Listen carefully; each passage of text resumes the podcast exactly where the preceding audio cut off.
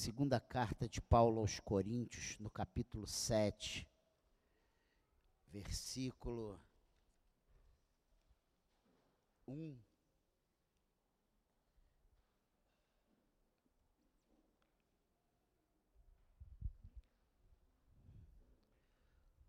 Acabamos de cantar que queremos ter uma intimidade com Deus, né? Contigo, ó Senhor. Leva-me além. E hoje o título da mensagem é Limpeza que vem da santidade.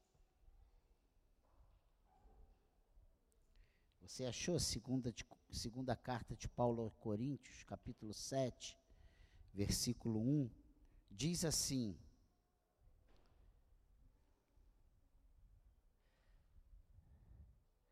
Diz o Senhor Todo-Poderoso, né? Isso aí é o finalzinho, é o subtítulo. Portanto, meus amados, tendo tais promessas, purifiquemo-nos de toda impureza, tanto da carne como do espírito, aperfeiçoando a nossa santidade no temor de Deus.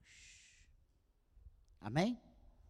Vamos ficar com este versículo, nós vamos um pouquinho no capítulo 6, nós vamos um pouquinho no capítulo 7, e nós vamos ver alguns versículos dentro desses, dessas.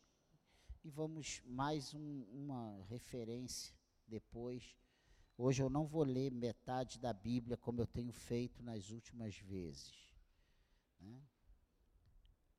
Aqui Paulo diz: Portanto, meus amados, tendo tais promessas, purifiquemo-nos de toda impureza, tanto da carne como do espírito, aperfeiçoando a nossa santidade no temor de Deus.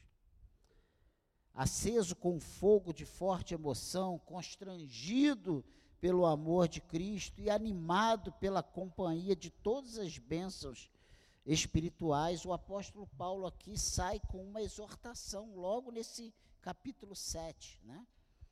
o início. Ele apela às paixões mais nobres dos filhos de Deus, a posse de linhagem divina, um dote no presente, sua expectativa de um destino exaltado.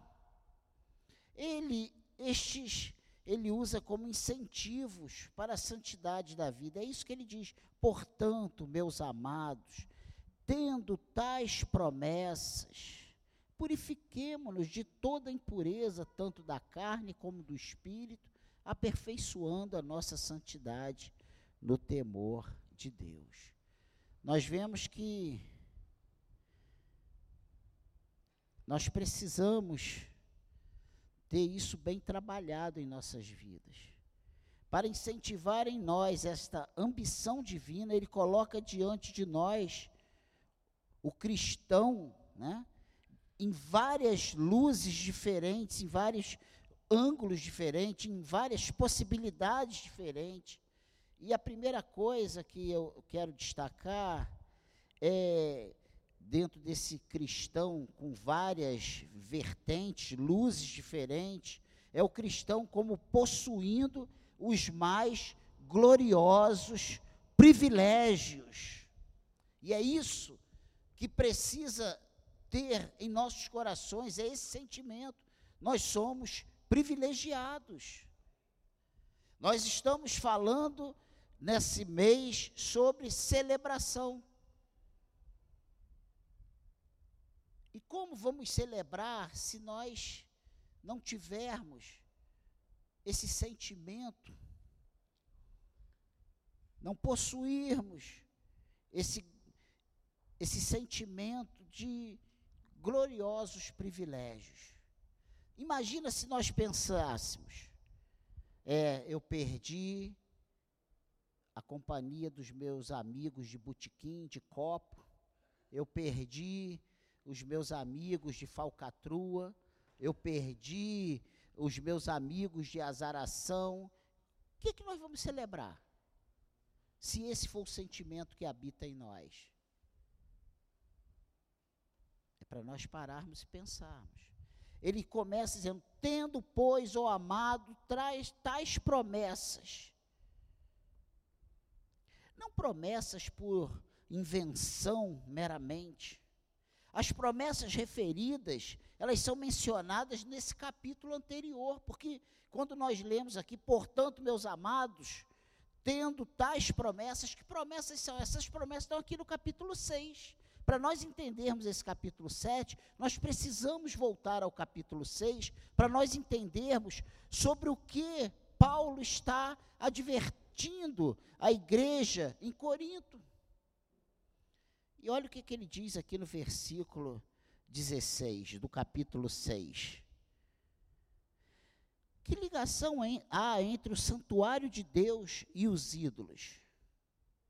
Porque nós somos santuário do Deus vivo, como ele próprio disse: habitarei e andarei entre eles, serei o seu Deus e eles serão o meu povo.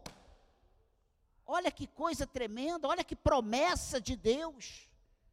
Olha que promessa de Deus. São sobre essas promessas, é sobre essas promessas que Paulo está falando lá no capítulo 7, no versículo 1. Portanto, meus amados, tendo tais promessas, que promessas? Meu Deus, de teu Senhor habitando e andando entre nós, sendo o nosso Deus e nós sendo o seu povo. Você é povo de Deus. Você pode glorificar a Deus por isso? Você é povo de Deus. uma habitação interior divina, habitarei com eles. Uma manifestação divina, andarei com eles. Um pacto divino garantido por contrato, serei o seu Deus e eles serão o meu povo. Não é o pastor da igreja que está te prometendo isso. Não é o seu amigo, não é o seu marido, sua esposa, seu filho, seu pai. É o Senhor quem promete isso. E aí podemos celebrar a Cristo. Podemos celebrar o Senhor. Podemos abrir a nossa boca e glorificar a Deus. E aí nós entendemos o que é glorificar a Deus, independente das circunstâncias. Celebrar a Deus, independente das circunstâncias. Porque Ele é o nosso Deus. E nós somos o seu povo. Que honra, que privilégio uma aceitação divina. Olha o que, que ele diz aqui no versículo 17. Por isso, o Senhor diz: saiam do meio deles e separem-se deles, não toquem em coisa impura, e eu os receberei. Olha o que o Senhor está falando para nós ainda hoje. O Senhor espera isso de nós ainda hoje. Eu vos receberei é uma promessa, é uma certeza.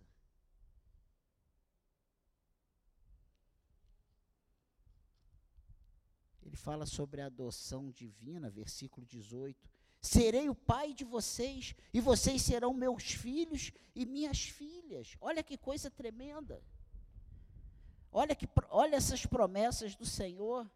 É sobre essas coisas que Paulo está falando. São sobre essas promessas.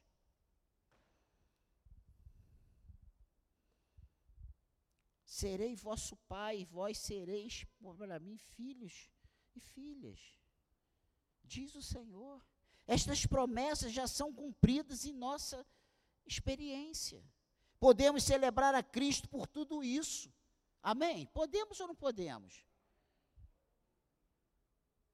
Ah, pastor, mas está doendo. Ah, eu estou passando por crise. Qual é o cristão que não passa por crise? Qual é a família que não passa por dificuldades, por lutas? Todos nós passamos. Quem não recebe uma má notícia, todos nós recebemos. A vida não é como nós sonhamos, é como o Senhor permite que seja. Mas Ele está no controle de tudo. Ele é o nosso Deus. Nós somos o seu povo. Ele é o nosso Pai. Nós somos seus filhos.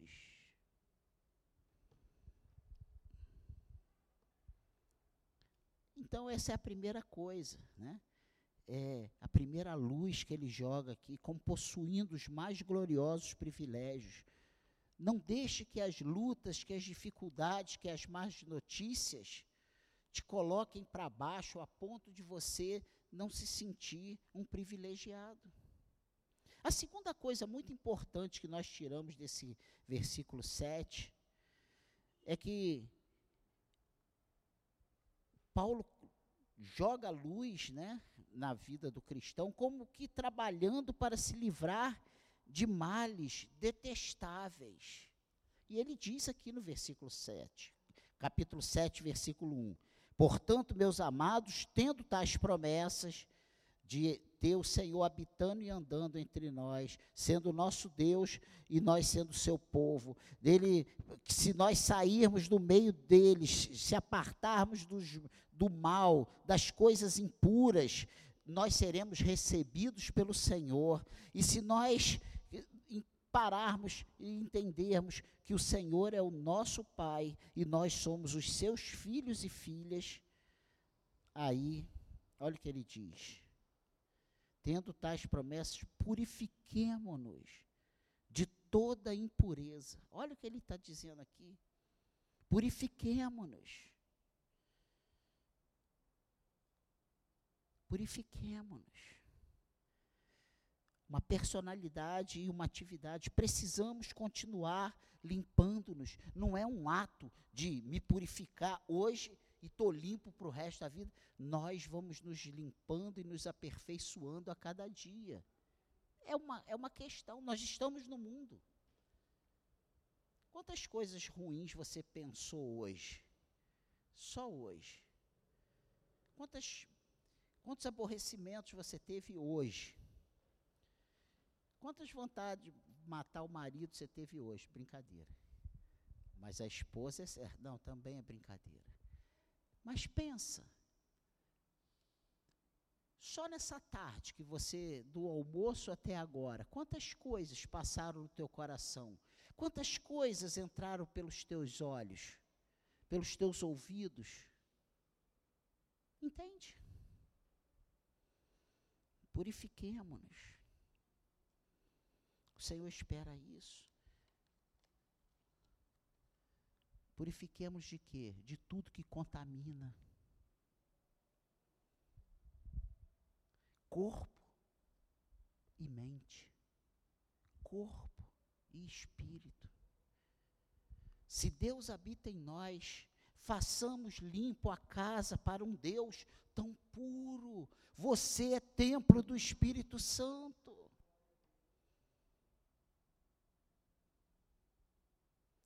Será que o Senhor já entrou em pacto conosco para que sejamos seu povo? Claro que já. Já entrou na tua vida? Na minha já entrou, na tua já entrou? Ele já fez um pacto conosco. Lembra lá na cruz, antes dele subir na cruz, antes dele ir ser preso no Getsemane? Esse cálice é o cálice da nova aliança no meu sangue. Lembra disso? Lembra o que nós fazemos todo primeiro domingo do mês? Santa Ceia. O que, que nós estamos nos lembrando? Do que ele fez lá na noite em que ele foi traído. Comemos do seu corpo e bebemos do seu sangue. Pensa nisso.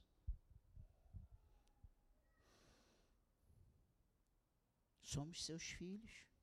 Quem tem que responder isso é você, para você mesmo. Não vamos entristecer nosso Pai, mas sim imitá-lo como filhos amados. Isso é motivo de regozijo no Senhor. Isso é motivo de celebração do Senhor. Eu sou o mais falho de todos aqui. Mas nós temos um advogado junto ao Pai. Nós temos um sumo sacerdote, nós temos um intercessor 24 horas. Não há pecado demais, grande demais, pesado demais, difícil demais, que ele não possa perdoar. Não há vida torta demais que ele não possa endireitar. Não há nada, sabe? Aquele ditado popular que diz que árvore que galho que nasce torto vai morrer torto. Isso é mentira, porque o homem que nasce torto, o Senhor endireita. O Senhor endireita. Mas o diabo, ele fica com aquele dedinho acusador. Você não tem jeito. Quem disse que não tem jeito? Se a palavra de Deus diz que nós temos um Deus, nós somos o seu povo. Ele é o nosso pai, nós somos os seus filhos. Por que, que a gente deixa essa acusação entrar no nosso coração e na nossa mente, a ponto de nós perdermos a força para falar: Senhor, me perdoa, Senhor, eu quero fazer tudo novo, Senhor, me ajuda, eu quero celebrar a Ti, Senhor. Abra tua boca, glorifique o nome do Senhor. Você entende isso?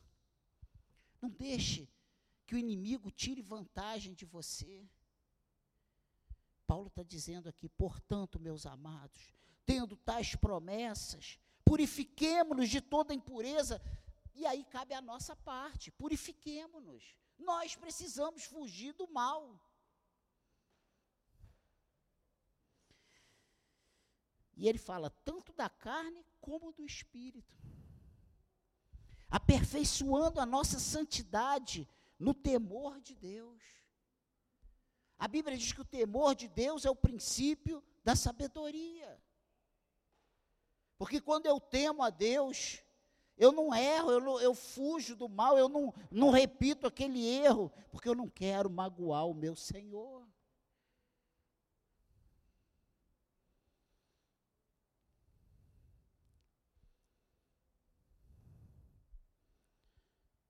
Vê se esse, esse pacto que nós já entramos com o Senhor não envolve um chamado para vivermos de acordo com a santidade. O Senhor nos chamou para vivermos em novidade de vida.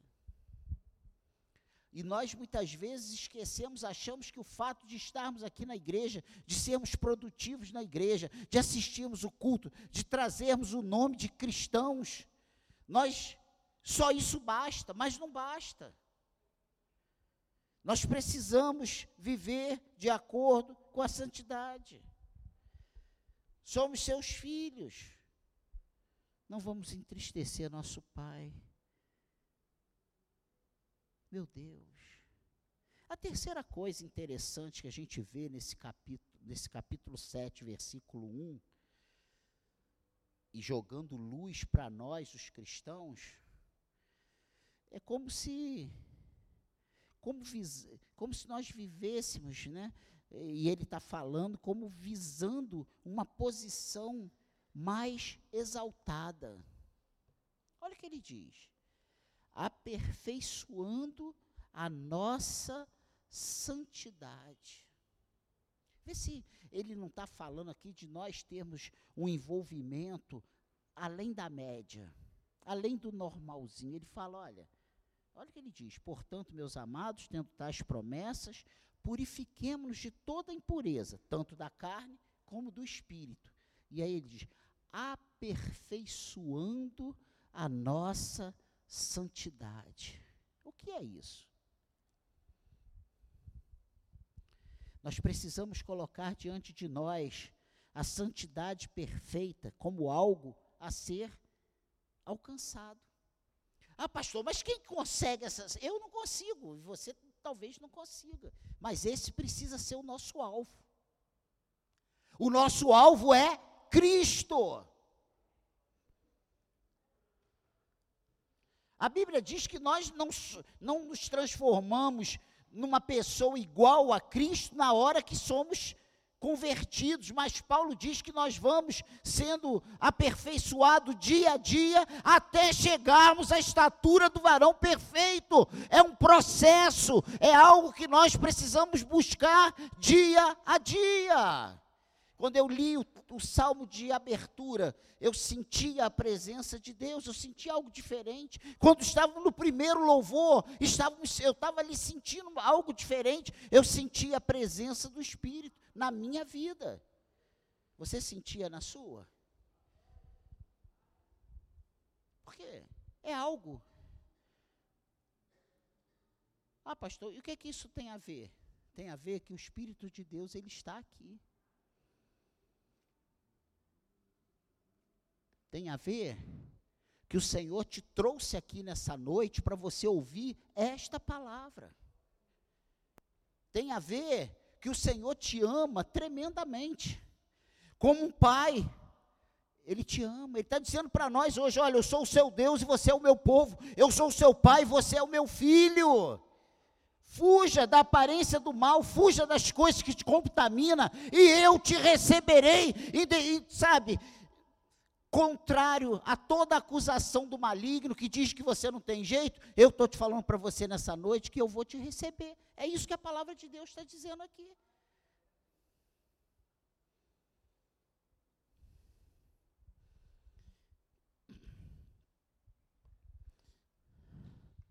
Então, esse aperfeiçoando a nossa santidade, que esse capítulo 7, versículo 1 está dizendo aqui, e nós precisamos colocar diante de nós a santidade perfeita como algo a ser alcançado, mas nós precisamos nos culpar se não chegarmos lá. A gente não pode achar que o pecado está tudo certo. Você, quando errar, esse erro tem que te constranger. Porque se você é pecar e achar que é a coisa mais natural do mundo, tem alguma coisa errada. No reino da Dinamarca. Não, no reino de Deus, na tua vida.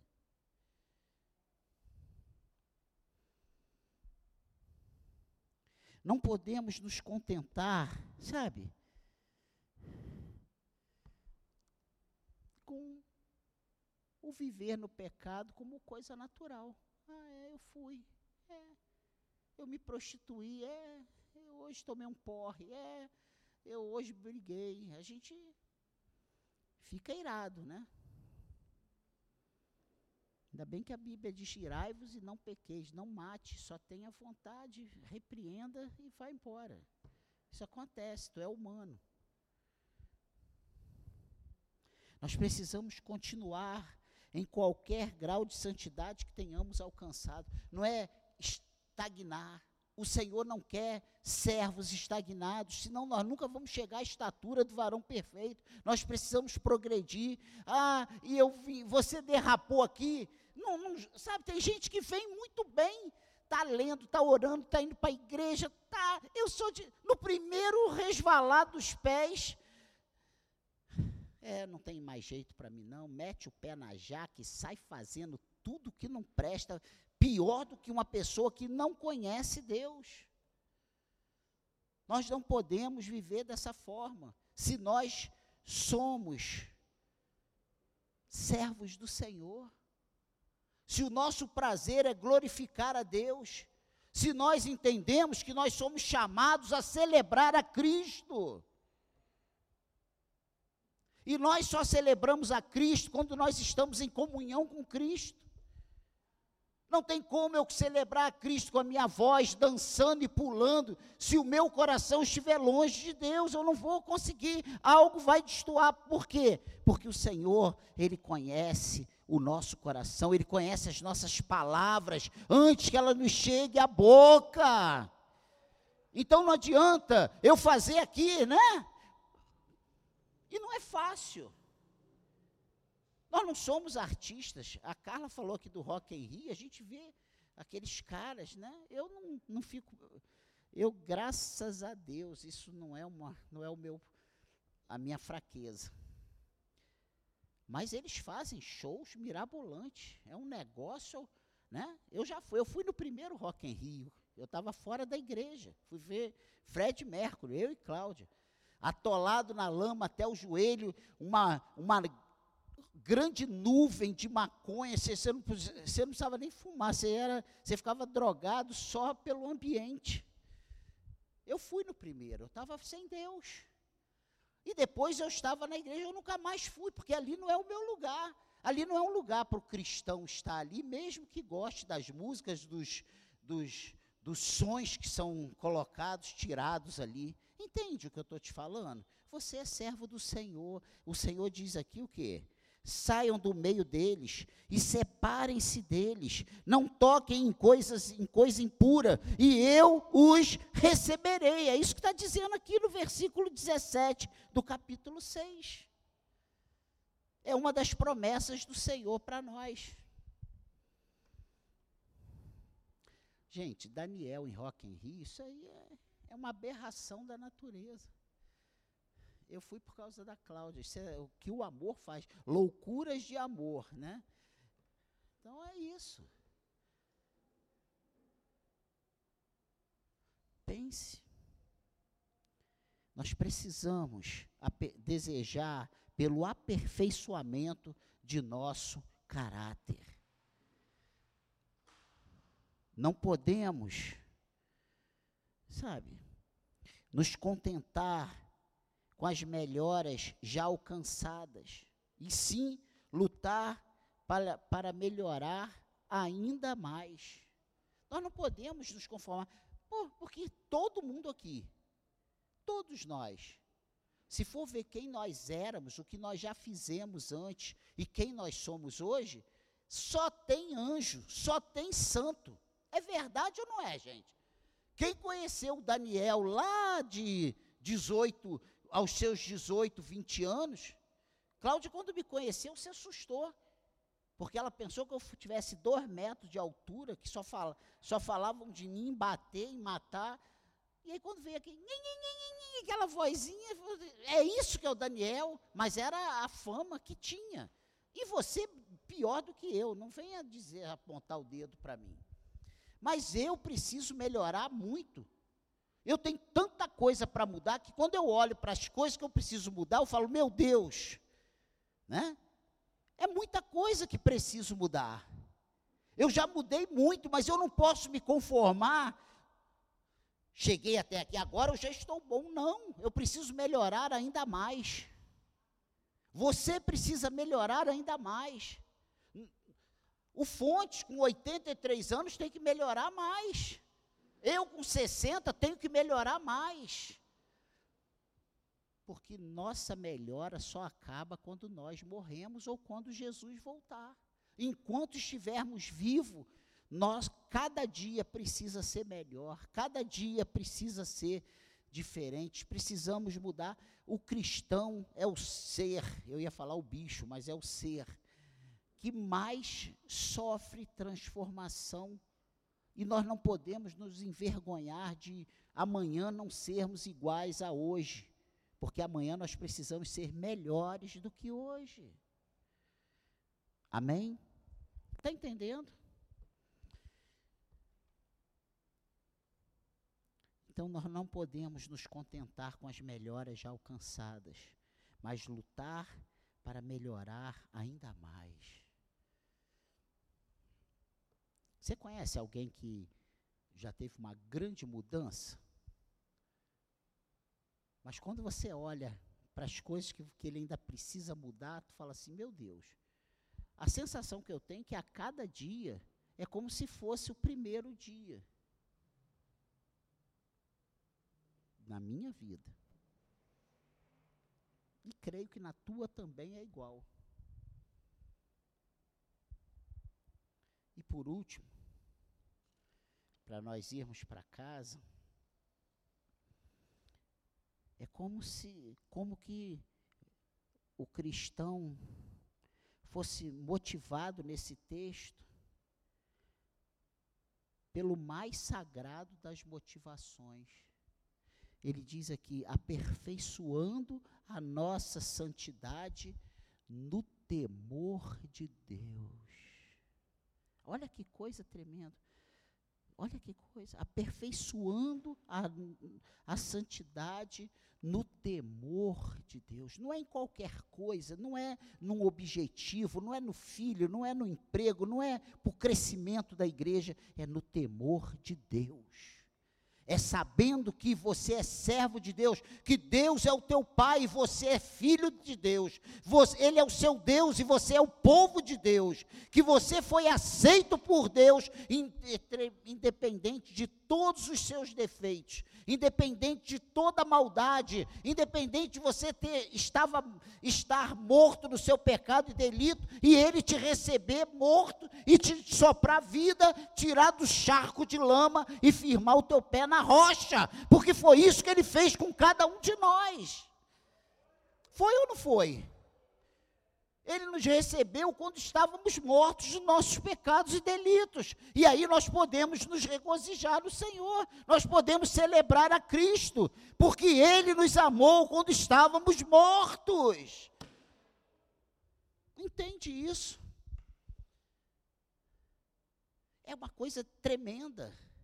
E aí, quando eu procuro me aperfeiçoar a santidade, aperfeiçoar a nossa santidade no temor de Deus, porque Deus me ama, porque Ele me chamou, porque Ele me aceitou, porque Ele é o meu Pai, porque Ele é o Senhor da minha vida, porque Ele me ama e Ele não abre mão de mim, independente de todas as acusações do inimigo, nenhuma acusação há para aqueles que estão em Cristo Jesus.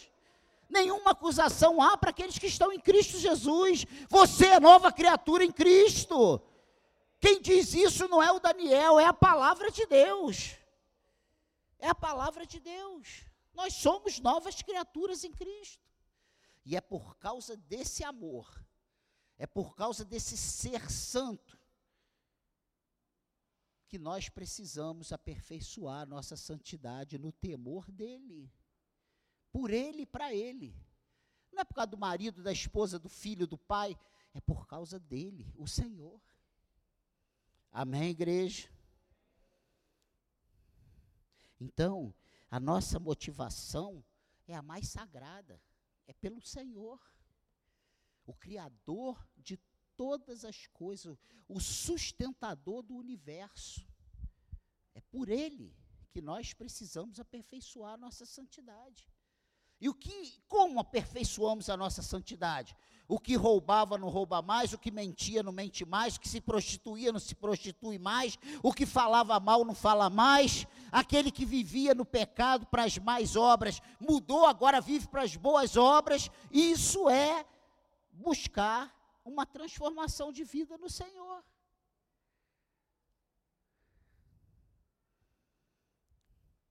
O temor de Deus lança fora o medo do homem e assim nos salva de toda sorte do pecado. O temor de Deus lança fora o amor pelo pecado, e sem a raiz desse amor pelo pecado, o fruto não vai prosperar, com certeza, e nós vamos parar de produzir fruto da carne e vamos produzir o fruto do espírito. Mas isso tudo precisa ser motivado pelo temor de Deus. Isso tudo precisa ser no aperfeiçoamento da nossa santidade. Isso precisa ser produzido pelo prazer de ser servo de Deus. Uma grande motivação. É como se o cristão fosse motivado pelo mais sagrado das motivações, o Senhor. O nosso Deus, o nosso Pai, aquele que pagou o preço de sangue pelas nossas vidas. Amém, igreja? O temor de Deus funciona por amor a Ele. E é este, e este é um grande fator de santidade. Você ama o Senhor. Gente, é só você olhar para sua esposa. Eu fui para o Rock em Rio, cara. Se tu ama a Deus, você faz coisas que você hoje, assim, conscientemente, você não imagina fazer. Mas eu larguei aquelas amizades. Mas eu larguei o, sabe, essas velhas práticas. Mas eu deixei de ser essa pessoa e agora eu sou tão diferente assim.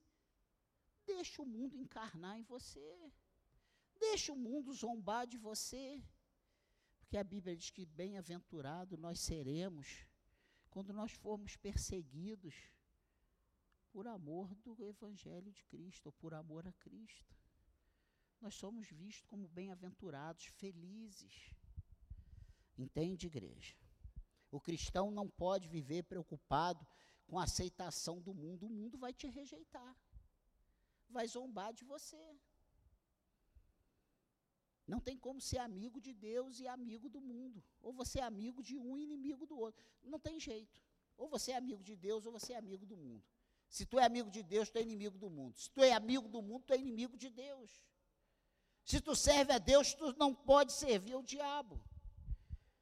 E se você serve o diabo, você não pode servir, servir a Deus. É bem simples assim. Ou somos de Deus, ou somos do, de Satanás. Quem nós somos? Somos servos de Deus ou somos servos do diabo? Pastor, mas que palavra pesada. Essa palavra é para nós celebrarmos. É uma palavra de celebração, porque a gente sai daqui hoje firmes, que nós somos servos de Deus. E que nós temos todos os motivos para glorificar o nome do Senhor. Sabe por quê? O pecado não tem mais domínio sobre nós. Sabe por quê? A morte não tem mais domínio sobre nós. Hoje nós somos servos do Senhor e com certeza todas as nossas angústias vão cessar em breve. Porque a nossa vida aqui é um piscar de olhos. A Bíblia diz que é como a flor que de manhã está linda e de noite ela está torrada pelo sol.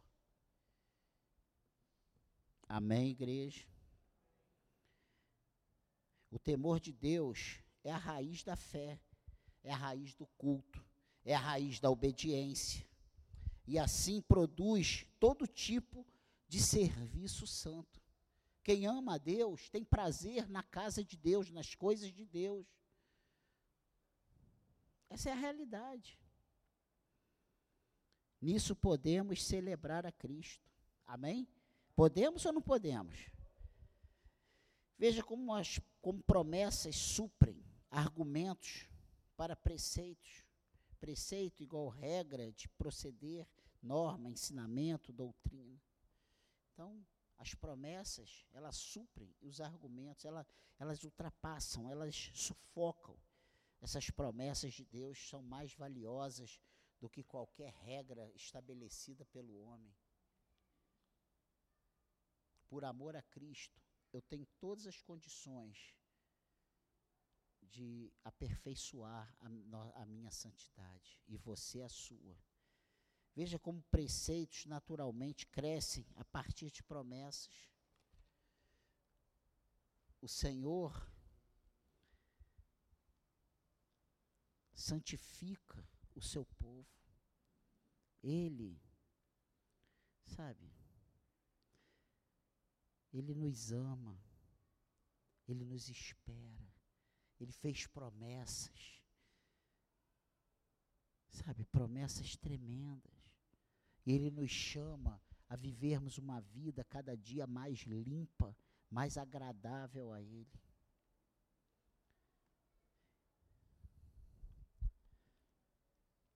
Ele nos, ele, ele nos instiga, ele nos provoca a excitar-nos e a exercitar e atuar no progresso da santificação. Os homens são estranhamente inclinados a uma construção perversa das coisas. Se nós dizemos, dissermos para o homem que é para agirmos e trabalhar e dar diligência, então ainda que querem fazer, ainda e, e aí, então eles ainda querem fazer um trabalho em sua própria força e ser seus próprios salvadores. Isso é tendência nossa. Ó, Espera no Senhor. Isso aqui, ó, a gente precisa da ajuda do Senhor. Quando a gente percebe, a gente já está tomando decisão. a gente já, já, já fez um monte de coisa errada, a gente já meteu os pés pelas mãos. É só falar para o homem isso, ó.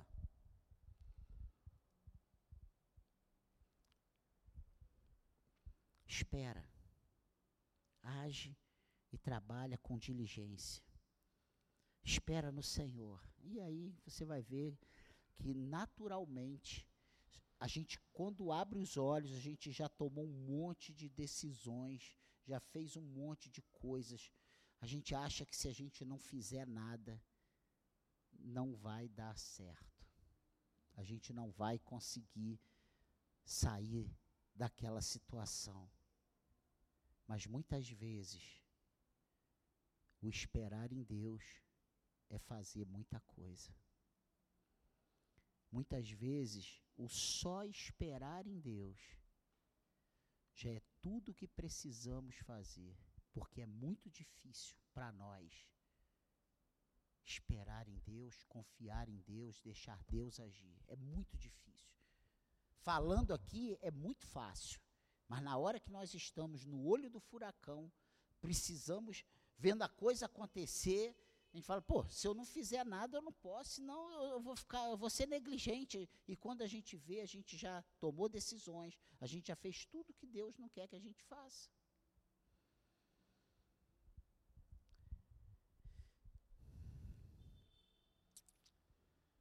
Nós somos estranhamente inclinados a uma construção perversa das coisas.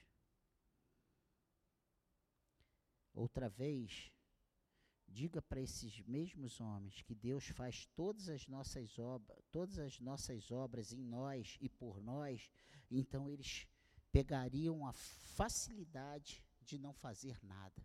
Nós caímos nesses dois universos ou faz, saímos tomando decisões sem conseguir esperar Deus agir, ou se a gente entende que Deus vai fazer e vai agir, a gente se acomoda, senta, cruza os braços e nunca mais dá um passo, porque a gente está esperando Deus, sabe? E tem coisas que Deus já respondeu para nós, né? Tem coisas que Deus não vai falar para nós, Daniel, olha, você precisa, porque ele já falou na Bíblia. E aqui é a palavra de Deus, aqui é a voz de Deus, aqui é o manual para nós. Sabe por que, que a gente não consegue compreender isso? Porque a gente não está lendo a Bíblia. A gente não sabe nem o que está escrito. Que herança vamos ter se nós não, não ouvirmos a leitura do Testamento?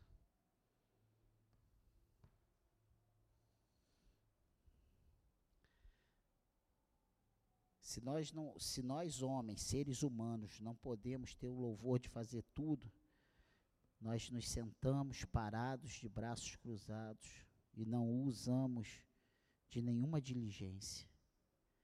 Mas essa é a, loja, a lógica corrupta da carne. É esse seu eu, né? É esse seu mal. O apóstolo raciocina justamente ao contrário. E aí, para nós irmos para casa, eu quero te levar lá em Filipenses, no capítulo 2. Primeiro eu quero ler o versículo 13. Olha o que, que ele diz. Filipenses, capítulo 2, versículo 13. Primeiro eu vou ler o 13, depois eu vou ler o 12. Olha o que, que diz o 13 pensando em Paulo raciocinando o inverso do que o homem raciocina. Filipenses 2,13. Vamos achar? Porque Deus é quem efetua em vocês tanto querer como realizar, segundo a sua boa vontade. Vamos ler o 13 de novo? Porque Deus é quem efetua em vocês tanto querer como realizar, segundo a sua boa vontade. Entendeu?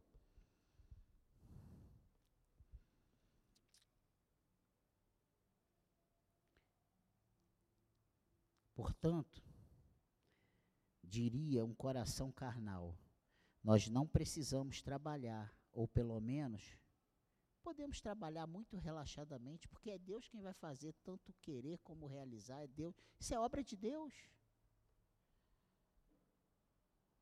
Entendeu?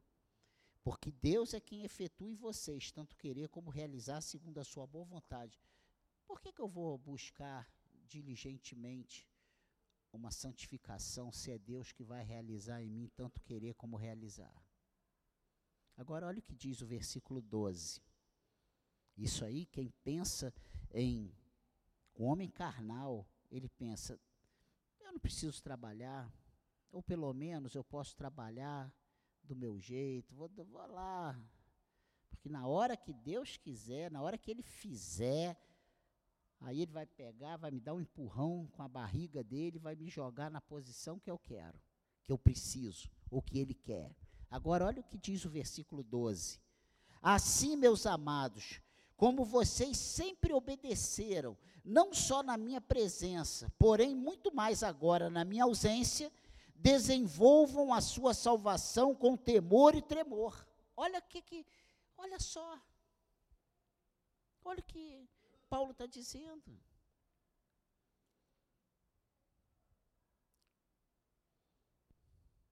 Ele está dizendo: trabalhemos a nossa salvação. Isso é, na obediência mais humilde a Deus e dependência dele, não obstruindo as influências de sua graça e não provocando o Senhor pela preguiça e negligência, atirá-la ou diminuí-la. Não. É nós trabalharmos. Ele está dizendo assim, meus amados, como vocês sempre obedeceram, não só na minha presença, porém muito mais agora na minha ausência, desenvolvam a sua salvação com temor e tremor. Desenvolvam a sua salvação com temor e tremor. O que, que é isso? É sentar e cruzar os braços? Às vezes nós dispensamos um esforço tremendo para tentar resolver coisas, mas o que nós precisávamos fazer, nós não fazemos. Porque esperar em Deus não é só cruzar os braços. Esperar em Deus é estar atento e estar em comunhão com Ele todo o tempo. É fazer toda a sua vontade. É como Paulo está dizendo assim: assim, meus amados, como vocês sempre obedeceram, é obedecer a Deus, é fazer toda a sua vontade. Ah, mas eu estou trabalhando, eu estou fazendo. É isso que Deus mandou? É assim que Deus quer? Ou esse trabalhar é apenas a parte carnal que diz que se você não fizer alguma coisa, você vai ser reprovado, que nada vai acontecer, que nada vai dar certo. E o que Deus está mandando é você esperar nele. O que é esperar em Deus? Salmo 1 diz o quê? Eu não tinha preparado isso não, veio agora. Vamos, vamos só lá no Salmo primeiro. Fala do homem ímpio e do homem justo. Vamos lá.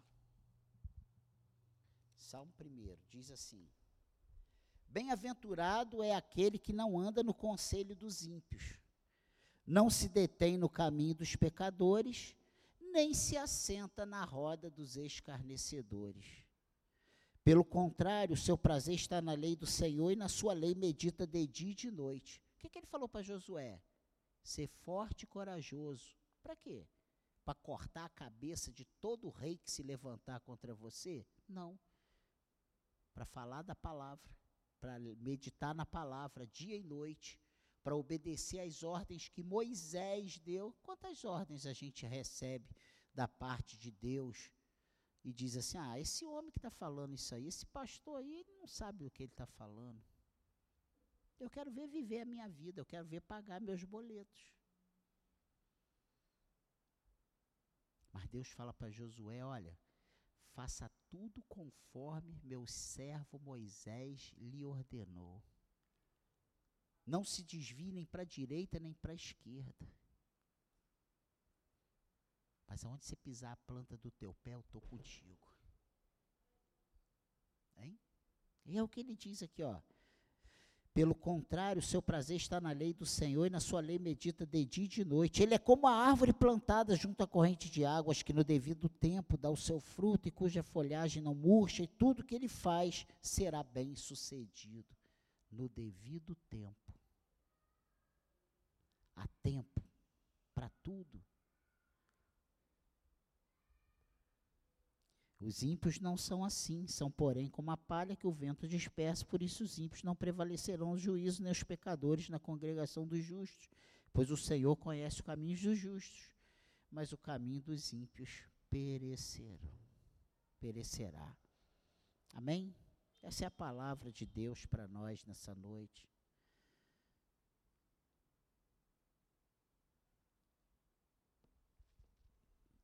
Nós estávamos em Filipenses 2, 12, 13. Agora, olha 1 e 2, 3 e 4. Exortação ao amor fraternal. Portanto, se existe alguma exortação em Cristo, alguma consolação de amor, alguma comunhão do Espírito, se há profundo afeto e sentimento de compaixão, então completem a minha alegria, tendo o mesmo modo de pensar, e tendo o mesmo amor e sendo unidos de alma e mente.